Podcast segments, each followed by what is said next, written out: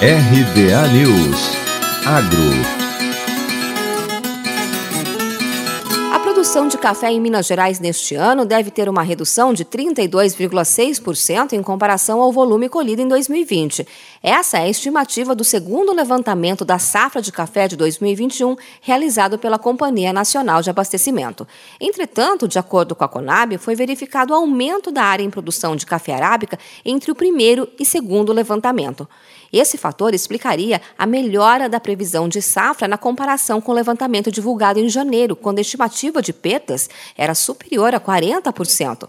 A queda na colheita dos cafezais mineiros será mais acentuada do que a prevista para o total do país, estimada em 22,6%. Isso porque Minas Gerais é responsável por cerca de 70% do volume nacional do café arábica, que é a variedade que mais sofre com o fenômeno da bienalidade negativa, em que as plantas produzem menos em anos alternados.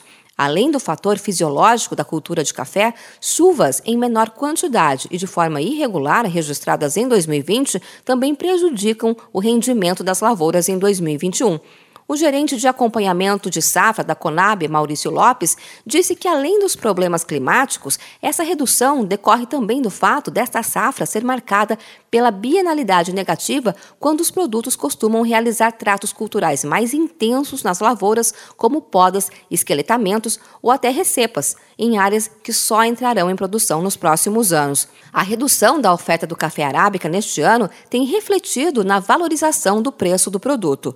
Na região de Minas, a saca de 60 quilos foi negociada por até 835 reais entre os dias 10 e 16 de junho, de acordo com o levantamento da empresa de assistência técnica e extensão rural do estado de Minas Gerais. O valor é cerca de 80% maior do que o praticado há um ano na região.